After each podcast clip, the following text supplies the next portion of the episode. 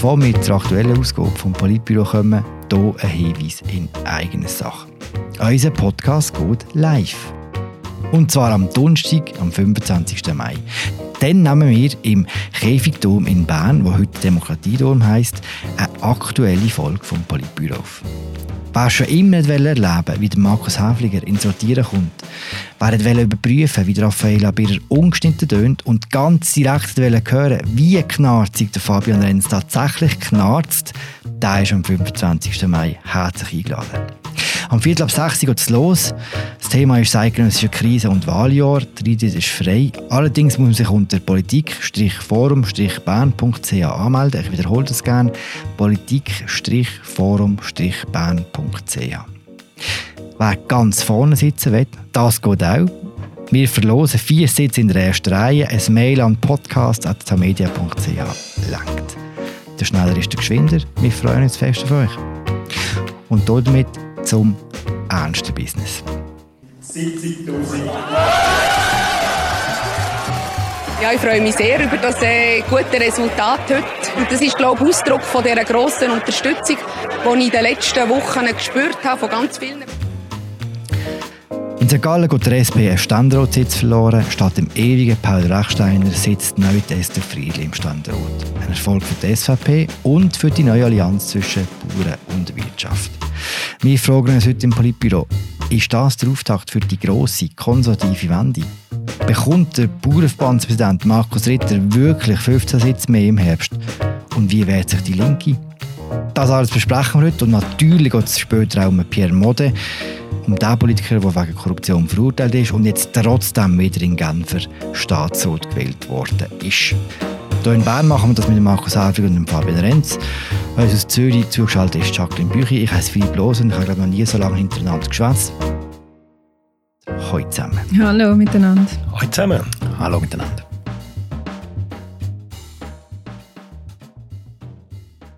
Wir fangen in St. Gallen an. Wir fangen mit der Esther Friedli an. Sie ist neue Ständerätin. Ihr Mann. Wer ist Ihr Mann? Lebenspartner, nicht Mann. Die sind nicht verheiratet. Wer ist es? Toni Brunner. Danke vielmals, Jacqueline. Der hat es zweimal versucht, in den Ständerat zu kommen, hat es nicht geschafft. Warum schafft sie es? Warum hat es er nicht geschafft? Ich glaube, das hat mehrere Gründe. Einmal ist es so, dass, dass die SVP bei so Kopfwahlen oft das Problem hat. Ähm, Ständeratswahlen sind Majorswahlen. Wir haben immer wieder gesehen, dass dort äh, SVPler scheitern, eben wie der Toni Brunner, die sonst sehr erfolgreich sind, wenn es zum Beispiel um, um den Nationalrat gegangen ist, in Proporzwahlen.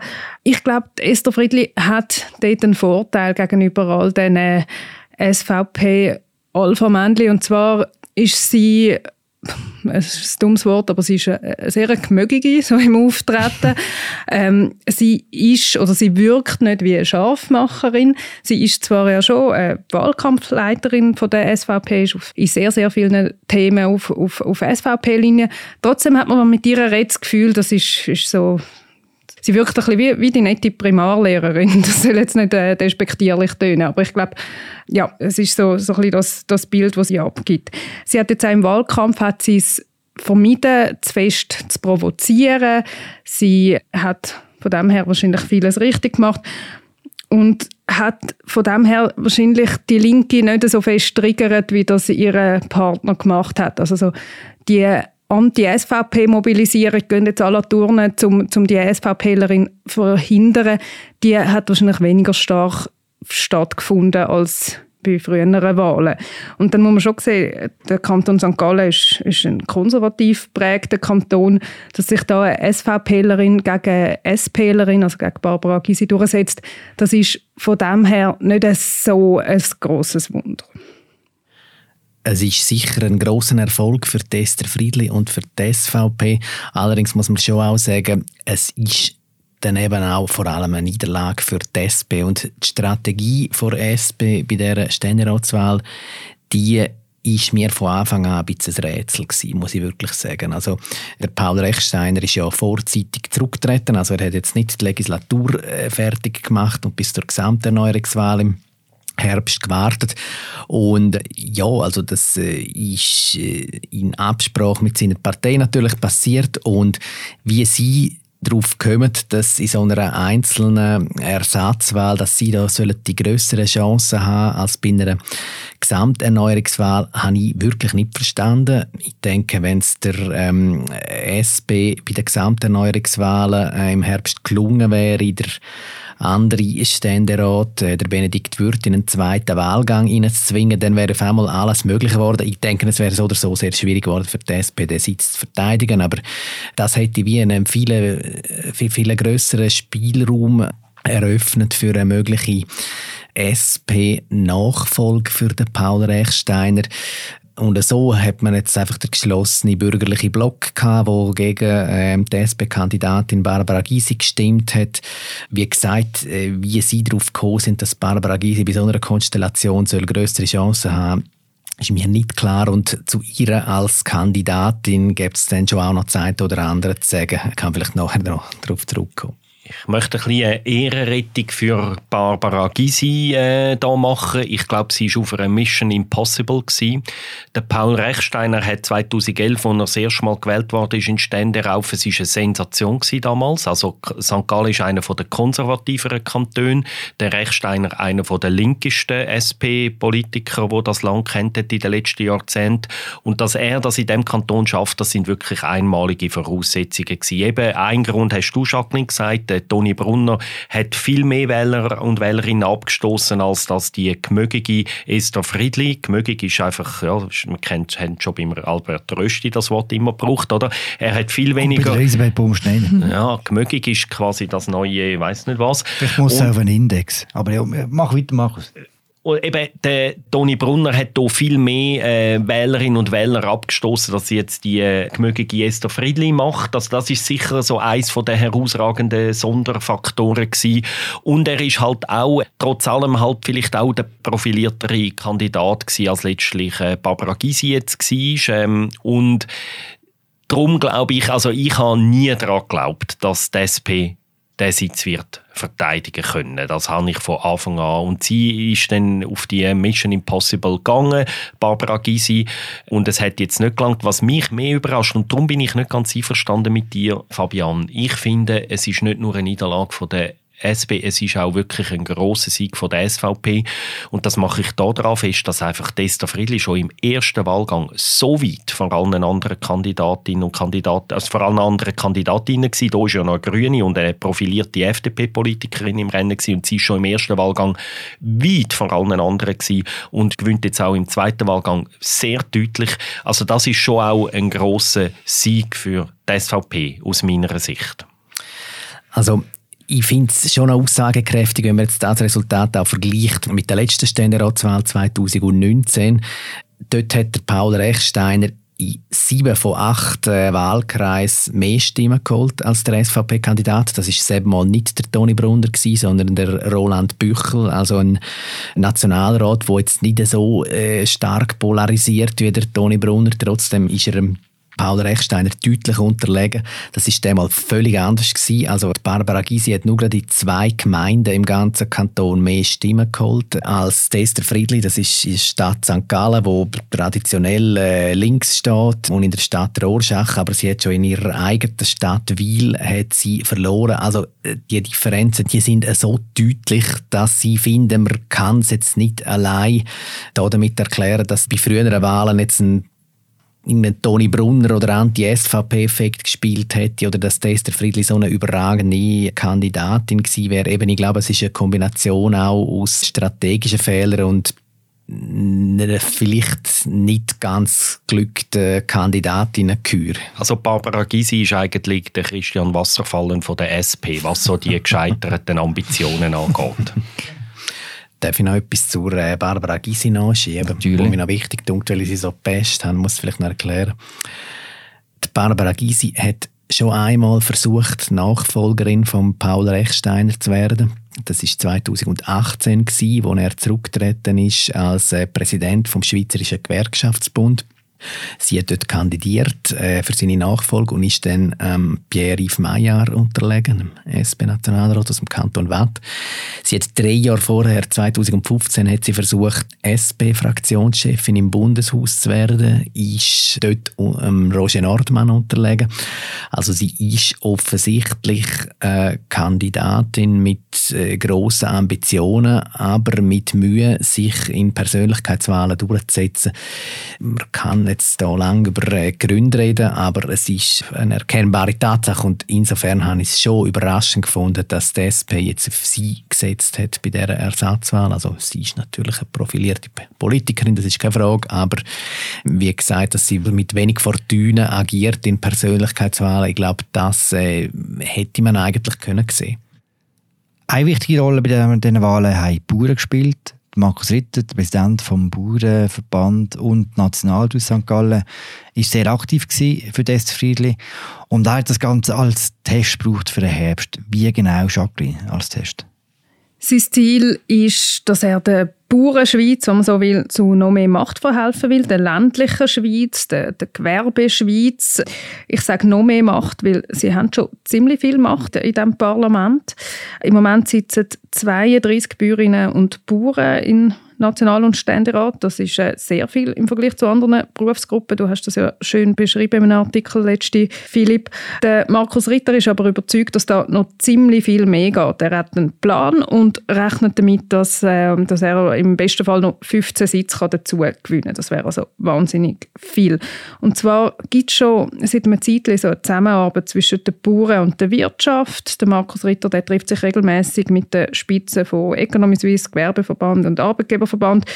Das ist eine Zusammenarbeit, die unter dem Titel Zukunft mit Perspektive läuft. Oder die Linke redet auch spöttisch von der Geld- und Gülle-Allianz. Und dass es die gibt, die Allianz, das weiß man schon ein Zeitchen. Und am Anfang haben alle das Gefühl gehabt, ja, ja, das, äh, bei der ersten Gelegenheit falten die schon auseinander, weil sie, weil sie doch äh, Differenzen haben in, in wichtigen Geschäften.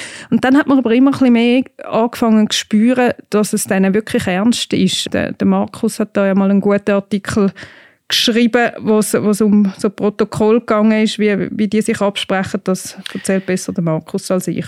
Ich möchte zuerst noch mal vielleicht etwas sagen, wie die Allianz jetzt eben im Fall St. Gallen gespielt hat. Also ich glaube tatsächlich, dass das eben auch ein fundamentaler Unterschied war zu früheren Wahlen, wo eben der Rechsteiner noch hätte können gewinnen, dass da der Ritter wo St. Gallen Nationalrat ist und der mächtige Bauernverband präsidiert und wo absolut begeistert war von der Kandidatin Esther Friedli.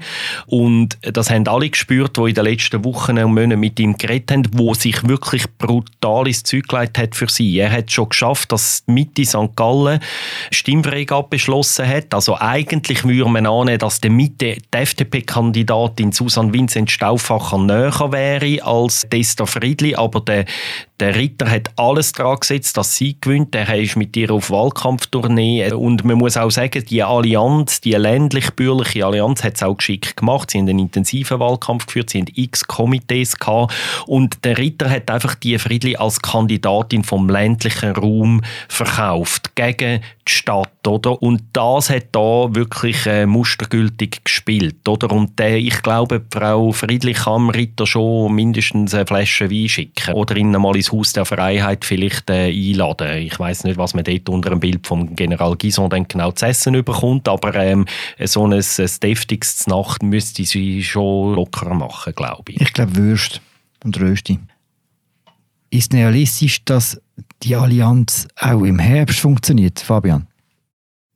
Ja, grundsätzlich wahrscheinlich schon, oder? Es heißt dann immer ein bisschen, was bedeutet das, oder? Also was, was, was heißt denn das Allianz? Also wie aktiv unterstützt man sich denn gegenseitig? Führt die Allianz dazu, dass Listenverbindungen vielleicht entstehen oder dass, dass irgendwelche gemeinsamen Wahlplakate da gemacht werden? Und äh, welchen Effekt hat es denn im Endergebnis? Also ich denke, die Allianz kann spielen, aber ob es jetzt das entscheidende Momentum wird in dieser Wahl, das bezweifle ich. denke, da ist dann die ähm, grossflächige Themenkonjunktur letztlich entscheidender dafür, wie die Wahlen dann rauskommen werden im Endergebnis.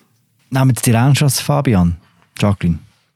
Ich glaube, ernst zu nehmen ist es. Man muss aber schon sehen, also wenn man jetzt anschaut, ist das jetzt äh, der Auftakt für etwas ganz Grosses, dann muss man sagen, aus Sicht von Markus Ritter ist Esther Friedli die Richtung gewesen, um jetzt zu sagen, hey, ich kann da einen Erfolg verbuchen. Das ist äh, quasi ein, ein guter PR-Stand gewesen. wir haben es vorher schon ein bisschen besprochen, da hat ja sehr vieles zusammengestummt und eigentlich sehr viele Faktoren haben so gespielt, dass der Erfolg wahrscheinlich geworden ist, bis hin zu der Tatsache, dass natürlich Esther Friedli sehr, sehr gut vernetzt ist, aufgrund von ihren früheren Funktionen, aufgrund von ihrem Partner, aufgrund zu den Verbindungen zu der, zu der SVP-Spitze. Das spielt da alles mit rein. Das kann man nicht in jedem Kanton mit jeder Politikerin reproduzieren. Ich glaube, das ist wichtig zu sehen. Gleichzeitig eben ist der Kanton St. Gallen, wie wir auch schon gesagt haben, ein konservativer Kanton. Auch das ist nicht eins zu eins übertragbar auf, andere Kantone oder auf die nationalen Wahlen. Aber wir haben an dieser Stelle auch schon darüber geredet, also jetzt auch die Themenkonjunktur, die spielt tendenziell für die Bürgerlichen in Zeiten von Krise, wird mehr bürgerlich gewählt. Darum kann ich mir gut vorstellen, dass, dass wenn da ein Plan herum ist und die politische Grosswetterlage dann auch noch stimmt, dass es dann zu einem Erfolg kommt, auch wenn es dann vielleicht nicht die 15 Sitze sind, die sich jetzt der Markus Ritter ausrechnet. Ich finde es zumindest ein ziemlich interessantes Experiment, was der Markus Ritter da probiert. Oder der Bauernverband, er ist jetzt etwa seit zehn Jahren Präsident und unter seiner Führung ist der Bauernverband zu einer der eindrücklichsten Kampagnenmaschinen geworden in dem Land. Sie haben mehrfach zeigt, dass sie mobilisieren können und bis jetzt aber eigentlich ausschließlich bei Abstimmungen. Also Stichwort Trinkwasserinitiative, Pestizidinitiative, Massentierhaltungsinitiative.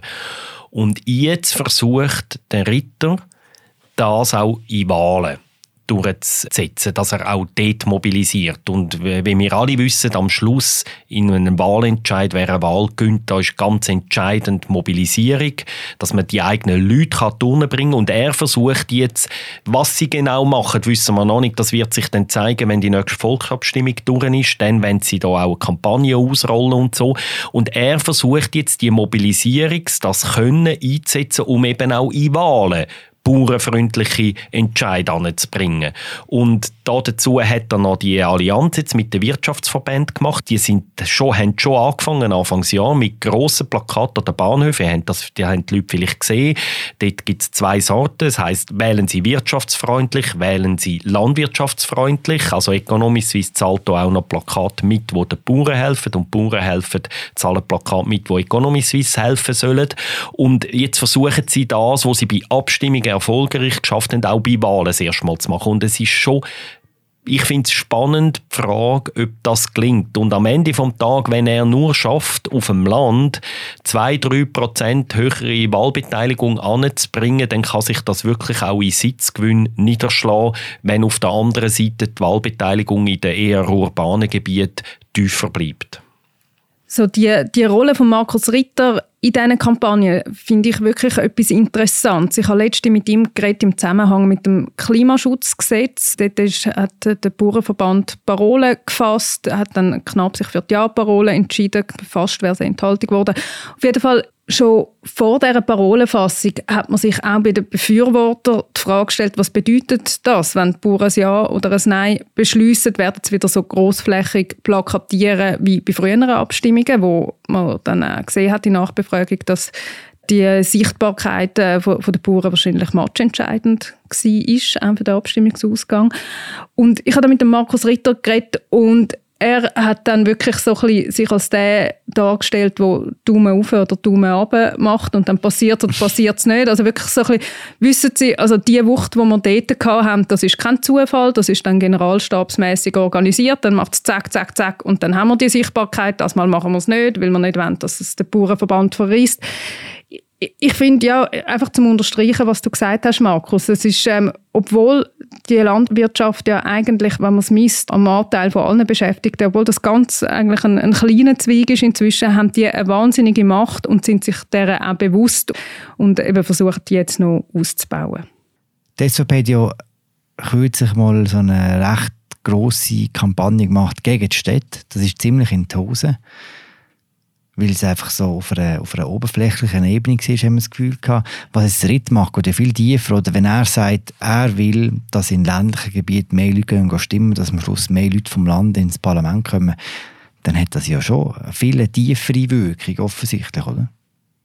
Ja, offensichtlich. Also ich meine, der Markus Ritter, der führt ja nicht eine Kampagne gegen die Städte, oder? sondern ähm, er versucht, seine Leute mit, in Anführungszeichen, positiven ähm, Botschaften ähm, an die Turnen zu bringen. Also er peitscht dann eben ein, dass man stärker werden muss in Bern und ähm, eben über die Allianzenbildung haben wir jetzt gerade geredet, aber so das Negativ-Campaigning vor SVP, eben, wo offensichtlich äh, nicht funktioniert hat, das wird jetzt ja auch nicht mehr weiter verfolgt. Das ist ein Ansatz, wo in der Schweiz nicht richtig zu verfangen scheint. In, in anderen Ländern tut er das. Also in den USA funktioniert das offensichtlich sehr gut, wie die ganze Trump-Bewegung gezeigt hat. Aber es ist offenbar ein Modell, das sich äh, nicht so auf die Schweiz äh, übertragen lässt, wie das die SVP versucht hat es ist auch wie nicht mehr nötig, weil das ist auch ein, Akt von der Verzweiflung von der SVP mit dem Städtebashing und inzwischen brauchen sie, also es hat erstens nicht funktioniert und zweitens brauchen sie es auch nicht mehr so fest, weil inzwischen Migrationsfrage wieder mehr im Zentrum der Debatte ist und das hilft der SVP traditionellerweise und ich finde das eben sehr interessant, dass da zwei Faktoren zusammenfallen. Wir haben einerseits den Markus Ritter, wo so eine pro Land, pro Landwirtschaft-Kampagne versucht zu fahren und parallel dazu die SVP, wo auch eher im Aufwind ist, wenn man in den letzten vier, fünf kantonalen Wahlen hat, wo eben unter anderem profitiert sicher von dieser Migrationsfrage, von den zunehmenden Asylgesuchen und so weiter. Und diese beiden Faktoren, der, der Ritter macht nicht den Fehler, dass er sich in so ein Ausländer-Bashing eingeht. Äh, aber die beiden Kampagnen, so pro Land und gegen Ausländer, fallen zusammen, weil es zum Teil dann die gleichen Kandidaten stützt. Oder weil halt die SVP überdurchschnittlich viel landwirtschaftsnähe Kandidaten hat. Und das ist, glaube ich, ein, ein Trend, wo man im Auge behalten im Hinblick auf die Wahlen. Dass einfach so das konservative Lager aus zwei Seiten eine Art wie äh, so kann von, von positiven Trends profitieren. Was mir eine super Überleitung gibt zu den anderen Wahlen, die am vergangenen Wochenende stattgefunden haben. In Genf haben die Linken die Mehrheit verloren. Es gibt jetzt äh, keine Kantonsregierung mehr, die eine linke Mehrheit hat das passt so in die grosse Erzählung, die Markus jetzt gerade skizziert hat, wo mehr so eine gewisse konservative, äh, bürgerliche Stimmung herrscht. Was in Genf aber speziell ist, ist, wer stattdessen gewählt worden ist. Es ist wohl eines der großen politischen Comebacks dieses Jahres. Pierre Modet, der ehemalige Genfer Staatsrat, hat heute einen Coup gelandet. Wegen einer Korruptionsaffäre ist er tief gefallen und trat aus der Genfer Regierung zurück. Pierre Mode. Wir kennen ihn alle. Wir haben alle all die Texte von Philipp Reichen, unserem Romandie-Korrespondent, gelesen, über die Verurteilung von Mode, über seine Reise nach äh, Abu Dhabi und anderen Orten. Warum wird der wieder gewählt? Unser Kollege Philipp Reichen hat, ich finde in einem Text das kürzlich mal sehr interessant gesagt, er hat gesagt, es gibt in der Romandie so ein bisschen die Sehnsucht nach dem starken Mann. Und zwar einfach, weil gerade Genf noch viel stärker als die anderen welschen Kantone sehr stark Frankreich orientiert ist und darum auch prägt ist von dem französischen Politikverständnis, wo eben an der Spitze vom Staat so ein Quasi-König steht, also sechs der Mitterrand, der Chirac, der Macron derzeit, wo fast absolute Macht hat und wo das Land repräsentiert und wo strahlt mit seinen Visionen oder strahlen soll mit seinen Visionen. Und wenn man dem starken Mann der Spitze eben auch viel Fehltritt dann verzeiht, oder? Ich meine, das hat man gesehen früher noch Mitterrand und äh, also diese Politiker, die, die haben viele Sachen können leisten und das, die Leute haben sie gleich gewählt. Und der, der Philipp, seine These ist, die ich recht interessant und auch plausibel finde, dass eben das letztlich Genf prägt und oder der Kanton Genf, ich habe selber mal vier Jahre im Kanton Genf gewohnt, er funktioniert halt wirklich in vielen Teilen anders als der durchschnittliche Deutschschweizer Kanton in der Ost- oder in der Zentralschweiz. Du hast jetzt gerade die nette ähm, Erklärung geschildert, Markus. Es gibt von mir aus gesehen auch eine mögliche Erklärung, die ich beunruhigend fände. Ich meine, es gibt noch einen sehr viel prominenteren Politiker als der Pierre Mode, der ähm, große Probleme mit der Justiz hat, wo Verfahren am Hals hat, wo aber ähm, trotzdem bei seiner Basis sehr gut ankommt, wo kein Problem hat, sich in äh, Partei internen Vorwahlen durchzusetzen. Jedenfalls sieht es im Moment so aus. Also ihr wisst, von wem ich rede. Der Mann mit dem äh, grossen T am Anfang in das Amerika. Recht, das ist eine recht schöne Herleitung von Fabian, muss man sagen. muss man sagen. ja. Und ich meine, in Amerika haben wir das Phänomen, dass ähm, Gesellschaft so polarisiert ist, dass man einfach den Institutionen nicht mehr vertraut. Also die Anhänger von Trump, die sagen, die Justiz ist politisiert und das Verfahren gegen unseren Superstar, die werden geführt, weil man ihn politisch will fertig machen. Und ich frage mich ein bisschen, ich meine, so das ganze äh, Wutbürgertum, nenne ich es einmal, das hat ein Stück weit auch in Europa Fuß gefasst, äh, sicher viel weniger als in den USA. Aber wenn es so wäre, dass man ähm, das Gefühl hat, die Verfahren gegen Pierre Mode, die sind politisch motiviert und so, ich finde, dann wäre es sehr beunruhigend, oder? Das würde äh, zeigen, dass das Misstrauen gegenüber den Institutionen bis zu einem gewissen Grad auch in der Schweiz Fuß gefasst hat. Ich hoffe, dass es nicht so ist, dass nicht das der Grund ist, sondern dass es so ein bisschen die frankophone Neigung zur Vergebung ist, wie sie der Markus geschildert hat. Ähm, ich denke einfach eben, die Corona-Pandemie, die hat da schon gewisse ähm, Entwicklungen gefördert in Europa, wo man immer ein wachsames Auge drauf haben sollte. Ist der morgen der äh, Trump von Genf, Jacqueline? Ja, nein. Ich glaube, wir haben jetzt die, die, die nette Erklärung gehört und die beunruhigende Erklärung, vielleicht von mir einfach nur eine harmlose Ergänzung. Der Pierre Modet gilt einfach auch als sehr, sehr guter Wahlkämpfer. Er geht zu den Leuten, er ist sehr, sehr aktiv. Man hat jetzt auch gesehen im Nachgang zu diesen Wahlen, dass es, glaube ich, etwa 6000 Leute gegeben hat, die nur ihn auf den Wahlzettel geschrieben haben und sonst gar niemand das soll nicht die anderen Erklärungen irgendwie äh, beiseite wischen oder, oder überdecken. Aber ich glaube einfach, es ist ergänzend ein wichtiges Element und vielleicht auch eine Parallele wieder zu Friedli Ritter dann. Wenn man zu den Leuten geht, wenn man ein gewisses Charisma hat, wenn man nicht zulässt, dann kann das an der Urne auch matchentscheidend sein. Und ich glaube einfach, das ist auch noch ein Puzzlestückchen, das man da muss berücksichtigen muss. Ich finde das eine wichtige Ergänzung, Jacqueline, weil ich finde schon, der Mode ich habe das auch schon gesagt hier. Er ist ein herausragendes Polittalent in der Schweiz, immer noch. Und eben, was ihn wirklich auszeichnet, ich finde, er macht eben eigentlich so Wahlkampf, wie ich mir einen Wahlkampf vorstellen.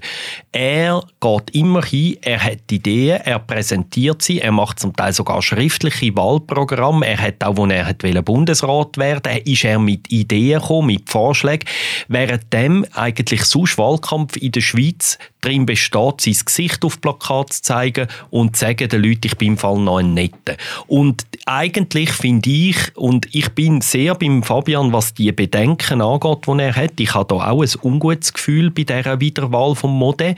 Aber für ihn spricht halt schon, dass er eigentlich ein Politiker ist und wo so Wahlkampf macht, wie man sich eben eigentlich würde. Und vielleicht spielen eben alle Faktoren ein bisschen miteinander zusammen beim Fall Mode. Ich glaube, es gibt da einfach keine monokausale Erklärung.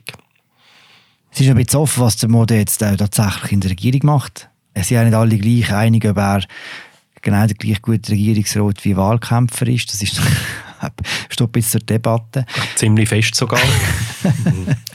also das muss man ja schon auch noch sagen, oder? Dass, ähm, es ist auch eben darum eine problematische Wahl, oder? Weil die Regierung, die startet jetzt, ich meine, die hat eine Vorgeschichte, die haben alle, die haben ihre Erlebnisse gehabt mit dem Pierre Mode, die, die Staatsrätinnen und Staatsräte. Also die haben also, sogar das Dossier, alle Dossiers genau. entzogen. Mit denen muss er jetzt wieder zusammen arbeiten. Genau, oder? also das ist eine hochbelastete Angelegenheit, oder? Und ähm, man soll ja nicht äh, Wählerbeschimpfung machen. Ich finde es nicht eine weise Entscheidung vom, vom Genfer Stimmvolk, jetzt eben auch mit Blick auf das Funktionieren von dem, von dem Kollegen Kollegialgremium. Also ich bin sehr gespannt, wie das funktionieren wird. Wir wissen nicht ganz genau, für welche Partei er steht, oder? Er ist ja nicht mehr bei der FDP, er hat seine eigene Partei gegründet. Was man, glaube ich, kann sagen ist, es ist jetzt wirklich keine linke Mehrheit mehr. Er ist schon eher bürgerlich in vielen Fragen. noch ein bisschen grösser gefragt und weg von Genf zoomt und auch weg von St. Gallen zoomt. Erstaunt sich eigentlich, dass jetzt alle Kantonsregierungen wieder bürgerlich prägt sind?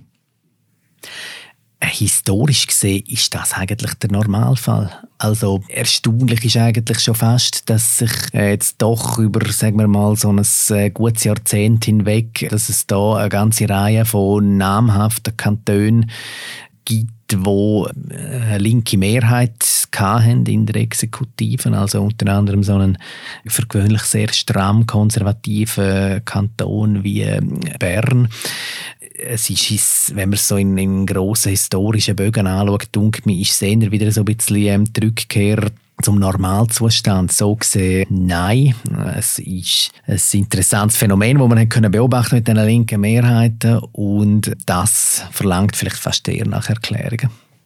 Ich glaube auch, dass die bürgerlichen Parteien gelernt haben, oder? Die Linken haben es geschafft, eben in wichtigen Kantonen Mehrheiten zu erobern, weil sie links, links-grün konsequent zusammengeschafft haben, während die Bürgerlichen zerstritten waren. Das hängt vor allem natürlich auch mit dem Aufstieg von der SVP zusammen, wo, wo sie es der äh, Mitte und der FDP nicht leicht gemacht haben, mit ihnen zusammenzuarbeiten. Und da dunkt es einem, dass eben auch die das wieder ein bisschen weit überwunden haben und eben auch, dass auch Mitte und FDP-Wählerinnen und Wähler und auch Parteien verstärkt bereit wieder sind, auch mit SVP-Kandidaten zu unterstützen oder auch umgekehrt. Und wenn man so in den grossen politischen Zyklen denkt, dann stellt man ja fest, es gibt auch in den Parlamentswahlen seit ein paar Jahren ähm, tendenziell wieder einen Rechtsrutsch, nachdem äh, vor allem die Klimathematik der links-grünen Kräfte so in diesen Jahren von, sage ich mal, 17 bis 19 bis 20, nachdem da die links-grünen Kräfte ein bisschen Aufwind hatten, äh, ist jetzt eher ein Gegenteil Trend zu beobachten. Ich meine, Regierungsratswahlen folgen einer eigenen Dynamik. Man kann dort die Dynamik von Parlamentswahlen nicht eins zu eins übertragen auf Exekutivwahlen, aber so in den grossen Zyklen sieht man dann gleich, dass es so eine gewisse synchrone Bewegung gibt. Das hat da jetzt sicher auch noch mit ein bisschen gespielt. Interessant finde ich aber den Kontrast zu den Städten. Die sind ja, also die grossen Städte sind in der Schweiz in den letzten Jahrzehnten die allermeisten links-grün regiert gewesen, respektive immer noch. Und dort, äh, ohne jetzt die Stadt-Land-Thematik nochmal zu fest zu bemühen, aber dort äh, gibt es schon ein gewisses Reibungspotenzial.